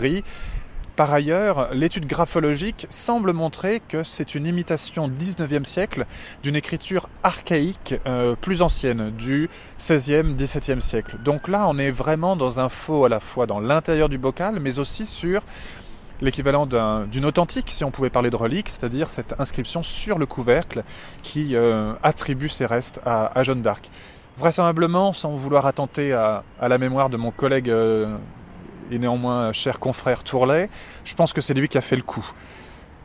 C'est peut-être lui qui a changé la face du monde, c'est peut-être euh, sur un faux historique que Jeanne d'Arc est devenue Sainte Jeanne d'Arc. Et vous avez été jusqu'à embaucher euh, pour ces analyses, euh, les analyses de ces, de ces prétendues reliques de Jeanne d'Arc. Philippe Charlier, vous êtes allé jusqu'à recruter des tranches, non pas mercenaires, mais voilà, des tranches camarades d'enquête. Je m'étais rendu compte en ouvrant euh, des sépultures en Grèce quand j'étais euh, beaucoup plus jeune. Euh, à l'époque, j'étais. profanateur de sépultures Pas profanateur de sépultures, j'étais fouilleur officiel pour l'école française d'Athènes, en l'occurrence sur un chantier de fouilles qui s'appelait Itanos en Grèce. Euh, en Crète. Et euh, à l'ouverture de certaines de ces sépultures, il y avait une odeur extrêmement forte qui en sortait, qui n'était pas du tout une odeur de putréfaction, décomposition, mais un peu comme une odeur de parfum. Alors au début, je me suis pincé, j'ai cru que c'était ma voisine, mais non, c'était, euh, ça sortait vraiment de la tombe et c'était extrêmement fugace. Du coup, Ensuite, en travaillant sur des reliques, j'ai eu envie de, travailler avec des nez de parfumeurs, que ces nez soient présents au moment même de l'ouverture pour dire, non pas comme moi, hum, ça sent le parfum, ou ça sent la cuisine, ou ça sent quelque chose de fort, mais qu'ils me disent de façon extrêmement précise, ah oui, ça sent le benjoin, ça sent l'aloès, ça sent euh, euh, l'encens de Yémen du Sud, ou ce genre de choses. Ce sont des nez qui sont vraiment des nez professionnels, avec une, précision qui euh, qui est extrême. Et du coup, Jean-Michel Durier, qui travaillait pour Jean Patou et Rochas, et euh, Sylvain Delacourte, qui est le nez de Guerlain, étaient là, présents à l'ouverture des reliquaires de Jeanne d'Arc, dit de Jeanne d'Arc, et ils ont euh, sniffé littéralement ces, euh, ces, reliques et ils ont fourni des informations extrêmement importantes, notamment ils ont senti une odeur de vanilline c'est-à-dire le, principe actif, une des protéines libérées par la, par la vanille et qui donne justement cette odeur extrêmement forte. Alors, de façon pragmatique, c'est une odeur de putréfaction qui sent bon pour nous, mais c'est quand même une odeur de putréfaction avant tout, ce qui était un signe extrêmement important. C'est une odeur que normalement on n'aurait pas dû sentir sur des restes soumis à une carbonisation, à une crémation. Du coup, ça signifiait que ces restes étaient totalement compatibles avec des restes embaumés. L'embaumement ne protège pas de la décomposition en profondeur, ni même de la putréfaction, surtout quand euh, ces restes sont sortis de leur environnement d'origine. L'environnement d'origine, c'est une région désertique, c'est l'Égypte, mais là, ils étaient à distance, en l'occurrence, ils étaient euh, revenus en, Europe, dans un environnement humide, et à terme, ces restes, on le sait, vont s'altérer, se décomposer et se pulvériser.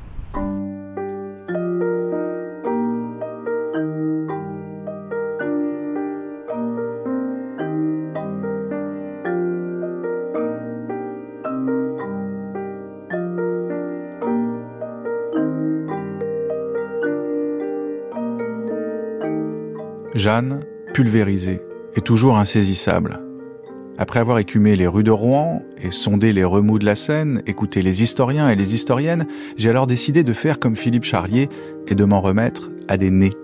Ceux de la grande parfumeuse Mathilde Laurent et de sa complice, l'historienne Elisabeth de Fédot, que je suis allé consulter, le cœur plein d'espoir, comme on se rend chez une diseuse de bonne aventure.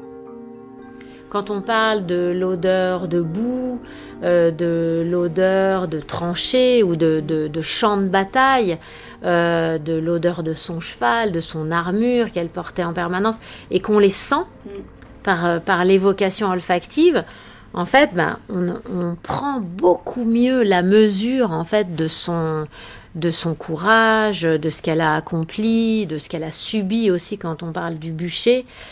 Donc c'est, je trouve que c'est très fort en fait de l'avoir hein. vécu comme ça. Voilà, ça met en mm. fait de la de l'instinct, de la viscère euh, dans une histoire que qu'on peut pas vivre si on ne fait que la lire en fait, alors que là on mm. la vit. Euh, c'est vrai qu'on n'a aucune relique d'elle, on ne sait pas où, il n'y a pas de tombe non plus, et elle peut être, on peut imaginer qu'elle est en même temps partout et que son odeur se répand. Euh, voilà, c'est, c'est, elle, nous, elle, nous, elle nous entoure. Mm. Ce serait peut-être la seule chose qui nous reste d'elle, ce serait peut-être une odeur qui aurait pu être la sienne.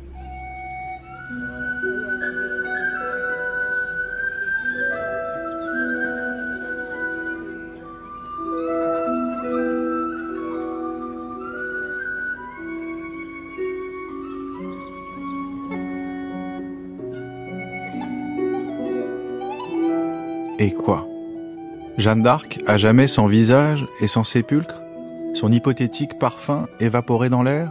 Pouvais-je en rester là? Certains, en tout cas, ne s'y résolvent pas.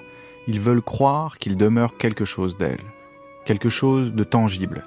Et ce n'est pas à Rouen qu'ils le vont chercher, mais en Vendée, où Jeanne est ressuscitée et mise en scène, et où, ô miracle, c'est là que l'on peut désormais se recueillir sur la seule et unique relique de Jeanne d'Arc un anneau d'or qui vient d'être exhumé et que Nicolas de Villiers a arraché de haute lutte aux perfides anglais.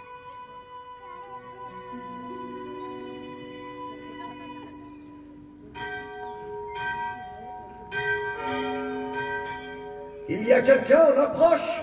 Oui, là-bas, un chevalier au galop. Avec des léopards anglais sur le caparaçon?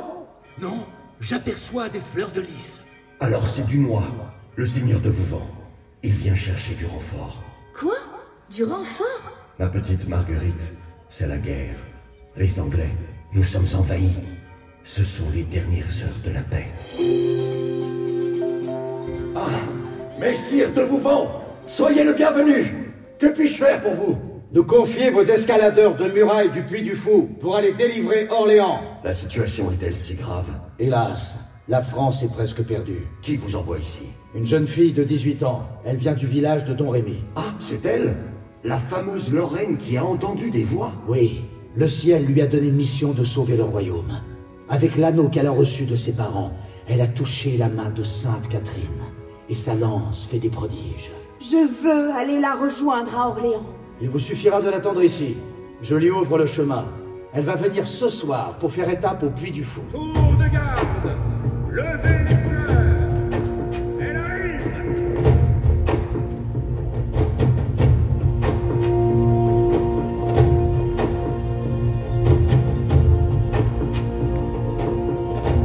Jeanne la Lorraine.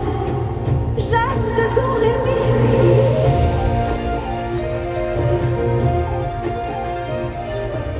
D'abord, le, le Puy du Fou, euh, c'est le parc du légendaire français, c'est-à-dire que euh, nous ne prétendons pas euh, nous inspirer de l'histoire de France pour la restituer telle qu'elle. Nous prétendons, à la façon d'un poème, euh, écrire des histoires avec un petit H qui sont inspirées de la grande histoire, mais qui sont à chaque fois des romances historiques.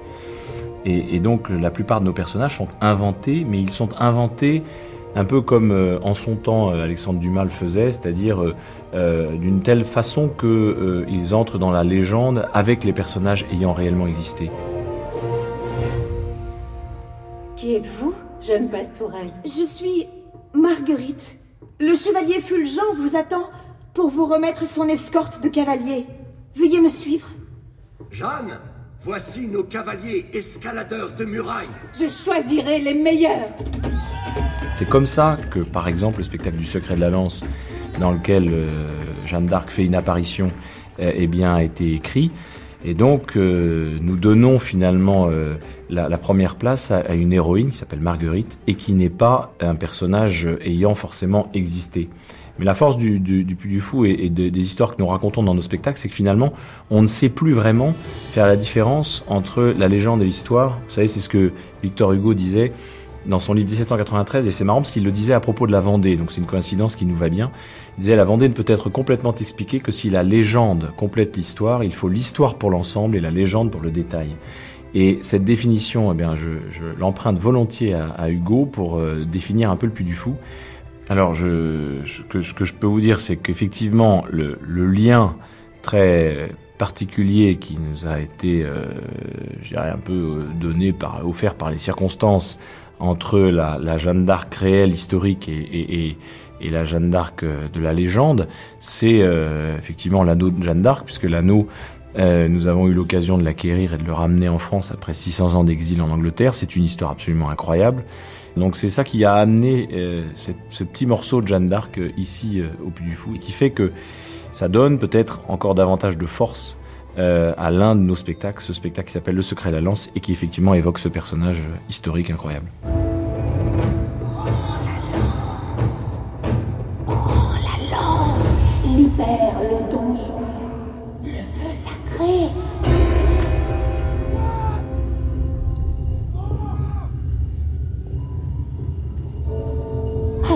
Je suis là, dans le donjon. Nous sommes un mercredi soir de, février et un monsieur qui nous connaît nous appelle en nous disant écoutez, euh, l'anneau de Jeanne d'Arc va être en vente vendredi, donc euh, vous voyez, 48 heures plus tard, dans une grande maison de vente euh, aux enchères anglaises à Londres. J'ai envoyé sur place, moi, à la fois un avocat et un médiéviste pour euh, faire des photos de l'anneau, pour le voir, pour, analyser les documents qui accompagnaient l'anneau, et on s'est aperçu qu'effectivement, il s'agissait d'une pièce qui visiblement était authentique. Et donc on a à ce moment-là, euh, on s'est inscrit à l'enchère, mais via un avocat londonien, un avocat français mais basé à Londres, euh, sans se dévoiler. Dans un premier temps, nous sommes restés discrets dans les, au début de l'enchère, et puis lorsque nous avons vu que l'enchère commençait à s'épuiser, nous sommes sortis du bois, si vous me passez l'expression, et nous avons euh, pu remporter l'enchère. Pour cela, nous avions fait appel dans ces 48 heures de préparation à de nombreux donateurs, euh, très divers. Le feu sacré. Le donjon. Le feu sacré. par une chaîne d'appels qui se- qui s'est organisée d'elle-même. Il y a des donateurs qui ont donné 10 euros, d'autres donateurs qui ont donné 50 000 euros. Et de cette façon-là, nous avons pu acquérir l'anneau à près de euh, 400 000 euros. Euh, Donc c'est une somme euh, très importante. Je sentais que les historiens anglais allaient s'emparer du sujet apprenant euh, qui était derrière ce fameux avocat mystérieux. Quand ils ont su que c'était finalement un, privé, euh, ils nous ont fait savoir, et notamment euh, le Conseil national des arts euh, anglais, qu'ils souhaitaient d'abord analyser l'anneau. Donc je suis moi à partie avec un, petit avion récupérer l'anneau très rapidement, dans la mesure où nous avions versé les fonds, j'ai pu le, récupérer instantanément. Nous sommes repartis avec l'anneau en France. Et là, le Conseil national des arts s'est aperçu que nous avions récupéré notre, notre bien, ce qui était devenu notre bien, et il nous a demandé de le rapatrier en Angleterre pour analyse en disant c'est un bien qui, qui, est un bien national euh, pour l'Angleterre et qui donc euh, ne peut pas quitter le sol sans un certain nombre de dispenses. Donc euh, voilà, c'est impossible que vous puissiez acquérir cet anneau dans ces conditions-là. J'ai écrit à la reine d'Angleterre comme on jette une bouteille à la mer, sans savoir si nous allions avoir la moindre réponse. Mais très rapidement, euh, Buckingham Palace m'a répondu, une lettre extrêmement courtoise, me disant que la reine avait bien pris connaissance euh, de cette lettre, de ma lettre, et que elle euh, n'avait pas un pouvoir politique pour intervenir dans des choses normalement d'ordre politique, mais qu'en l'occurrence, elle ferait savoir qu'elle souhaite assez naturellement que cet anneau revienne à la France. Et nous avons donc euh, à ce moment-là reçu un appel du Conseil national des arts et des institutions en charge de ce fameux bien national qui nous ont dit nous abandonnons toute forme de poursuite et nous vous laissons l'anneau et tout à coup euh, nous étions dans la plus parfaite légalité, comme quoi il suffisait simplement de se battre au bon niveau et de faire savoir que nous n'avions pas l'intention, nous Français, de laisser l'anneau repartir une seconde fois en Angleterre.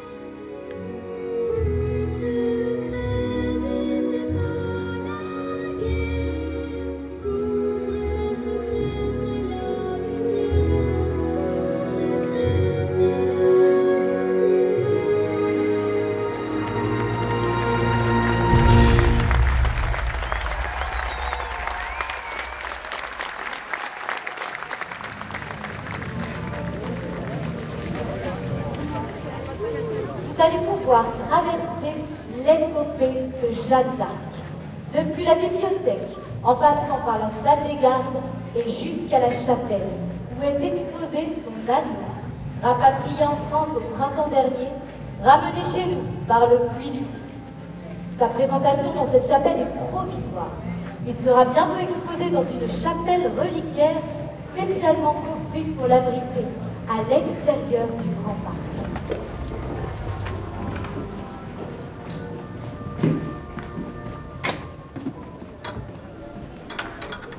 Nous entrons dans le, château du Puy-du-Fou, qui est un, château qui euh, est un château 16e siècle. C'est l'un des rares monuments finalement qu'on peut rencontrer au Puy-du-Fou, l'un des rares décors qui euh, n'est pas été construit par nous, mais qui est un décor hérité de l'histoire.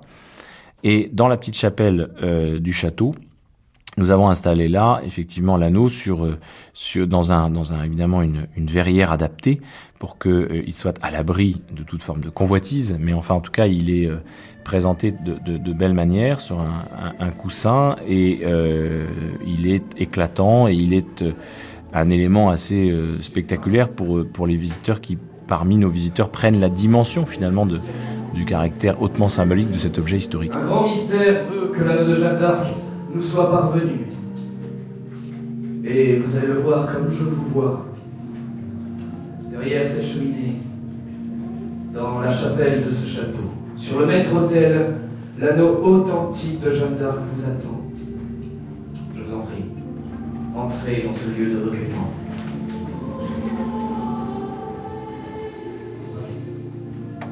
N'avez-vous pas certains anneaux? Vous, évêque, vous en avez un à moi, rendez-le-moi. Les Bourguignons ont un autre anneau. Mais montrez-moi cet anneau si vous l'avez. Qui vous donna l'anneau qu'ont les Bourguignons? Mon père ou ma mère. Il me semble qu'il y avait écrit Jésus-Maria. Je ne sais qui les fit écrire, et il n'y avait pas de pierre à ce qu'il me semble. Et l'anneau me fut donné en la ville de Don Remy. Mon frère me donna un autre anneau, que vous avez, et que je vous charge de donner à l'Église. De quelle matière était votre anneau où il était écrit Jésus-Maria S'il est d'or, il n'est pas de fin or. Je ne sais si c'était or ou laiton. Je pense qu'il y avait trois croix, et aucun autre signe que je sache. Pourquoi regardiez-vous volontiers cet anneau quand vous alliez en guerre? Par plaisance, et par l'honneur de mon père et de ma mère. Et moi, ayant mon anneau en main et en mon doigt, j'ai touché à Sainte Catherine qui m'apparut en vision. Oui, alors c'est un anneau qui euh, correspond effectivement à la description que Jeanne d'Arc en fait dans son procès. Il est donc euh, dans une matière qui est de l'argent d'abord. Il est couvert d'or parce que Jeanne dit d'ailleurs il n'est il n'est pas d'or fin, ça veut dire il est d'or, mais il n'est pas de fine or. Ça veut dire il n'est pas d'or euh, pur, d'or massif. Il est plaqué or. L'expression est claire dans le dans, le texte du procès. Et il comporte donc le, les signes qui veulent dire euh, Jésus Maria, ce qui se prononce à l'époque Jésus Maria, et, et ensuite euh, trois petites croix qui signalent un clin d'œil à la, à la, Trinité, voilà. En tout cas, Jeanne fait état de ces, croix dans, dans, son procès aussi, donc elle, elle, a décrit précisément cet anneau. Alors évidemment, cet anneau, euh, il a été un petit peu retouché à un moment donné par l'un de ses propriétaires qui a voulu l'élargir pour le porter au doigt. Euh, alors que c'était un homme, donc évidemment l'anneau, euh, on voit très nettement d'ailleurs les césures qui permettent de, de voir cet élargissement de l'anneau. Et euh, il a été expertisé, il a été passé au rayon X, expertisé par plusieurs experts évidemment euh, médiévistes aux quatre coins de la France. Il a été euh, passé au rayon X en Angleterre d'abord et ensuite en France. Euh, et donc voilà, aujourd'hui, euh, on est bien en présence d'un anneau du XVe siècle qui correspond précisément à la description que Jeanne en fait, qui a fait l'objet par ailleurs de copies euh, en Angleterre, notamment au XIXe siècle, qui montrent que cet anneau avait un véritable intérêt historique, puisque déjà au XIXe, la reine Victoria en Angleterre considère que c'est l'anneau de Jeanne d'Arc. Elle hésite à en faire cadeau à la France, finalement elle ne le fera pas, et c'est seulement beaucoup plus tard que l'anneau sera récupéré par par notre action.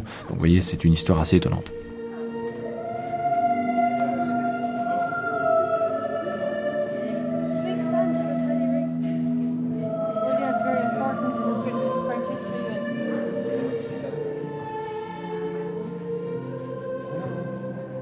Il n'y a strictement aucun portrait de Jeanne d'Arc. Il n'y a aussi aucun objet ayant appartenu à Jeanne d'Arc qui existe. Il y en a eu dans les collections euh, d'Anne de Bretagne, par exemple, il y a une épée. L'armure déposée à Saint-Denis a bien dû euh, atterrir quelque part. Et ces cendres ont été jetées à la Seine justement pour euh, éviter un culte ou une utilisation de sorcellerie. Et puis, ça fait des reliques qui sont impossibles, mais très régulièrement, l'idée qu'une relique de Jeanne d'Arc réapparaît refait surface. Donc euh, les gens veulent absolument voir, comme euh, à l'époque médiévale, il fallait voir les saints, les entendre, toucher. C'est un peu normal que la religion ait cet aspect sensuel, pratique, si vous voulez. Donc euh, malheureusement pour Jeanne d'Arc, la relique est, est impossible, même si on s'efforce toujours d'en inventer. Alors cet anneau est un anneau extrêmement important supposer que ce soit l'anneau de Jeanne d'Arc, évidemment. Jeanne d'Arc a eu plusieurs bagues, et les bagues jouent un rôle dans le procès. C'est pour ça que c'est pas totalement dénué d'intérêt. Il y a une bague en or qu'elle achète pour envoyer à la femme de, du Guécla. Euh, et elle on la connaît celle-ci. je veux dire, elle a disparu depuis, mais on a une lettre qui prouve son existence. Il y a aussi un anneau d'argent que lui ont donné euh, ses frères qui était aux mains euh, des Bourguignons. Il y a aussi un autre anneau que lui ont donné ses parents, et c'est celui-là qui ressemble à celui du Puy du Fou. C'est un anneau d'argent doré, sur lequel il y avait des croix et marqué Jésus-Maria. En gros, c'est à peu près tout ce qu'on en sait. Alors, euh, ça joue un rôle important dans le procès. Parce que euh, les juges sont persuadés que cet anneau est un anneau magique Et que dans cet anneau, il y a un démon familier. Bon, vous n'avez pas de démon familier dans vos bagues, mais depuis, euh, à l'époque médiévale, on avait déjà soupçonné, dès le début du XIVe, un pape d'avoir un démon familier parce que, à chaque fois qu'il avait à faire une réponse, il faisait ça, il mettait sa main comme ça à côté de son oreille, et euh, il écoutait l'anneau qui lui dictait la réponse, après quoi euh, il répondait. Et Jeanne d'Arc aurait fait ça, et donc elle avait toujours son démon familier qui lui soufflait les réponses, et euh, donc, euh, ça joue un rôle dans l'accusation de sorcellerie. Or, cette bague euh, qui est réapparue récemment est probablement effectivement une bague du 15e, ça, ça semble être vrai. En argent doré, oui. Avec des croix, oui. Et avec Jésus-Maria, oui, ça peut à la rigueur être Jésus-Maria. Mais il faut dire que ce type de bijoux de dévotion est assez courant euh, il n'y a pas que Jeanne d'Arc qui porte ces trucs-là. Tous les proches des franciscains portent ce genre de choses. Donc, euh, c'est la bague de Jeanne d'Arc ou bien de quelqu'un d'autre, ça, il n'y a absolument pas moyen de savoir. D'autant que le dossier euh, qui va avec, lorsque la bague a été vendue aux enchères, il y a un dossier qui va avec, est un dossier extrêmement peu satisfaisant. D'abord parce qu'ils se trompent sur la façon dont les bacs sont entrés aux mains des Anglais. Au début, c'est complètement faux, c'est pas possible. On sait euh, où ces bacs sont passés et, et c'est pas ça. Et ensuite, pour euh, prouver la traçabilité de la bague à travers les siècles, ils se contentent de la généalogie d'une grande famille anglaise qu'il aurait reçue en 1500 et il aurait eu pratiquement jusqu'en 1900. Après 1900, évidemment, on sait à qui elle appartient c'est parce qu'elle est passée plusieurs fois en salle des ventes, donc euh, on sait exactement à qui elle est. Bon, le problème, c'est que, euh, voilà, il n'y a pas de preuve. Il n'y a pas de preuve. C'est une bague du 15e, probablement, de Jeanne d'Arc ou de quelqu'un d'autre. Mais le besoin de relique est très fort, vous savez. L'anneau en question est connu depuis 1914. Il apparaît pour la première fois dans un journal de Rouen euh, mentionné comme étant au, doigt d'un Anglais. On sait maintenant que cet Anglais est un peintre, euh, Augustus John, que l'anneau lui a été donné par euh, sa maîtresse. Et on sait que dans les années 50, cet anneau était aux mains d'un docteur Hasson. Il était un Anglais mais qui avait aussi une maison de campagne en France et qui euh, à mon avis, était euh, un petit peu mythomane et a raconté, a donné plusieurs versions de la façon dont cet anneau euh, aurait pu être celui de Jeanne d'Arc et aurait pu arriver jusqu'entre ses mains. Enfin, des histoires très contradictoires. Un coup, il le faisait appartenir à une famille écossaise. Un coup, il le faisait passer entre les mains de euh, Henri VI, Henri VII. Enfin, c'est, Et puis euh, là, le dernier rebondissement, ça aurait été donné par Jeanne d'Arc au cardinal de Beaufort, qui est là à Rouen pendant son procès, mais le problème, c'est qu'en réalité, cet anneau que Jeanne d'Arc décrit effectivement dans son procès, elle précise qu'il est entre les mains des Bourguignons qui l'ont capturé. Donc, euh, elle ne peut pas l'avoir donné au cardinal de Beaufort. Après, il faudrait expliquer pourquoi le cardinal de Beaufort, qui est quand même euh, là pour surveiller qu'elle soit bien brûlée, parce que les Anglais ont une absolue nécessité de faire brûler Jeanne, ou du moins de la faire déclarer hérétique, parce qu'il faut qu'il prouve que Dieu n'est pas avec les Français, comme le dit Jeanne d'Arc. Si Dieu est avec les Français, eux-mêmes n'ont plus rien à faire en France. Donc il faut absolument qu'il prouve qu'elle a tort. Pourquoi est-ce qu'ils auraient gardé une relique de celle qui les avait tant embêtés est considéré par leurs soldats visiblement comme un porte-poisse, avec quel mauvais œil, ou à quel point qu'ils n'osent pas attaquer euh, la garnison française qui s'est emparée d'une ville, euh, Louviers, à proximité, et qui est visiblement là pour essayer de reprendre Jeanne d'Arc. Donc euh, les Anglais n'osent pas attaquer Louviers tant que Jeanne d'Arc est vivante parce qu'ils sont convaincus que Jeanne d'Arc leur porte malheur. Donc pourquoi garder un objet pareil? Et puis ensuite, on n'a pas de preuves de la transmission de cet objet entre le XVe siècle et euh, Madame Morel. Il n'y a pas d'inventaire. Alors, euh, quand l'anneau a été vendu à Philippe de Villiers, il était dit que ça faisait partie de l'héritage de cette dame Morel, épouse Morel, un nom de famille Bentic, je crois, qui euh, fait partie de l'aristocratie anglaise.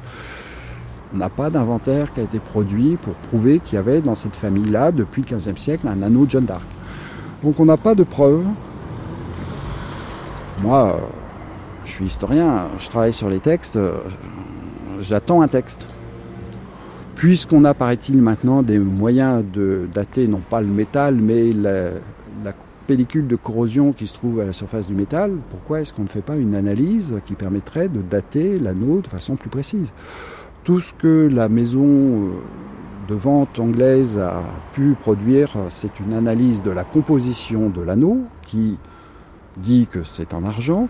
Alors en plus de ça, il y a le problème de non-conformité avec la description, c'est-à-dire qu'on attend trois croix, il n'y en a que deux, on attend une bague en laiton pour autant qu'on sache que c'est que le laiton médiéval, c'est probablement plutôt du bronze. Alors que l'anneau euh, en question est un anneau en argent euh, doré, euh, voilà, donc il y a quand même beaucoup de flou. J'étais dans le flou. Parti de Rouen, j'avais atterri au Puy du Fou. J'avais cherché une femme, une relique, un parfum, et j'avais seulement trouvé un anneau qui était peut-être faux. Mais au fond, qu'est-ce que la vérité? Est-ce qu'elle n'a pas 17 enveloppes, comme les oignons? Sur le parking du Puy du Fou, sous le soleil ardent, je pensais soudain que Paul Claudel devait avoir raison. Et je décidai tout à coup de reprendre ma quête et d'aller chercher Jeanne à l'autre extrémité de l'hexagone, que dis-je, du royaume, sur les terres qu'il avait vu naître et recevoir sa vocation, à Don Rémy. Oui, je devais tout reprendre à zéro, et pister Jeanne d'Arc là où elle avait vu le jour, et c'est ainsi que je sortis de la nuit.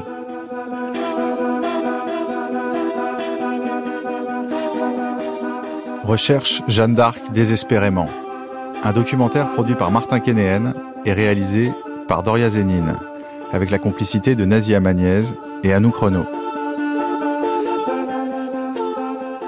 Prise de son, Alexandre Abergel, Julien Calvas et Jean-André Gianecchini. Mixage, Claude Nior. Avec les voix de Garance Marillier, Quentin Bayot et Michel Villermoz de la Comédie Française. Texte, extrait de Jeanne d'Arc, le procès de Rouen de Jacques Trémollet de Villers, paru aux éditions des Belles Lettres, et de Jeanne d'Arc érotique de Patrice Kéréel, publié au Perroquet Bleu. Merci à l'historial Jeanne d'Arc de Rouen et au Grand Parc du Puy du Fou. Jeanne d'Arc, une rencontre, vous donne rendez-vous sur franceculture.fr où vous pourrez retrouver toutes les références bibliographiques et musicales de cette émission et demain, deuxième épisode, L'âme de Jeanne.